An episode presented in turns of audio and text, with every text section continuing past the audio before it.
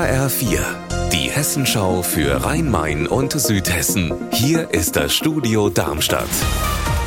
Ich bin Gabi Beck. Hallo. In Rüsselsheim ist gestern der neue Rathauschef gewählt worden, aber im ersten Anlauf hat sich keiner der Kandidaten die nötigen 50 Prozent plus eine Stimme holen können.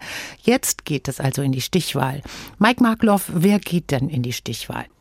Ja, das sind zum einen Steffen Jobst von der Wählervereinigung Wir sind Rüsselsheim und Patrick Burkhardt von der CDU. Sie holten im ersten Wahlgang die meisten Stimmen und setzten sich gegen die anderen drei Kandidaten durch. Mal schauen, ob Jobst und Burkhardt in der Stichwahl mehr Wähler mobilisieren können als beim ersten Urnengang. Gestern haben nämlich nur 34 Prozent aller Wahlberechtigten ihre Stimme abgegeben. Millionen Liter Wasser gehen in den Wasserleitungen im Rhein-Main-Gebiet und Südhessen verloren. Zum Teil versickert das Wasser einfach durch Lecks. Das sagt der BUND, der Bund für Umwelt und Naturschutz, und er belegt das auch mit Zahlen vom Regierungspräsidium Darmstadt. Anne-Kathrin Hochstrat, du hast nachgefragt, wie gehen die Kommunen denn damit um? Das Regierungspräsidium Darmstadt hat mir explizit zwei Beispiele genannt. Lampertheim und Heppenheim.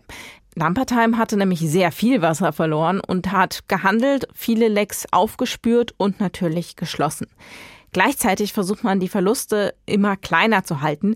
Da ist dann Heppenheim Vorreiter. Hier gibt es ein kommunales Wasserkonzept. Das soll mit System aufzeigen, wie es um die Leitung bestellt ist, also wo man als nächstes handeln muss. Nach dem Unfall in Waldmichelbach im Odenwald ist noch nicht geklärt, wieso das Auto in das Nachbarhaus gefahren ist.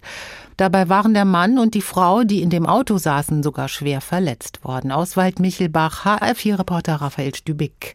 Das ist nach wie vor ein Rätsel auch für den Bruder der beiden Unfallopfer, der hier heute früh noch sichtlich mitgenommen und schockiert in dem völlig zerstörten Pkw nach Wertgegenständen seiner Geschwister gesucht hat.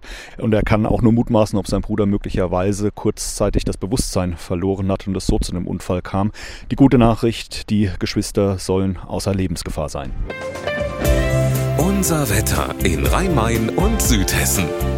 In Bensheim meldet das Thermometer 21 Grad und wolkig und sehr windig. Derzeit ist es in Bad Soden ebenfalls windig und bedeckt bei 20 Grad. Ihr Wetter und alles, was bei Ihnen passiert, zuverlässig in der Hessenschau für Ihre Region und auf hessenschau.de.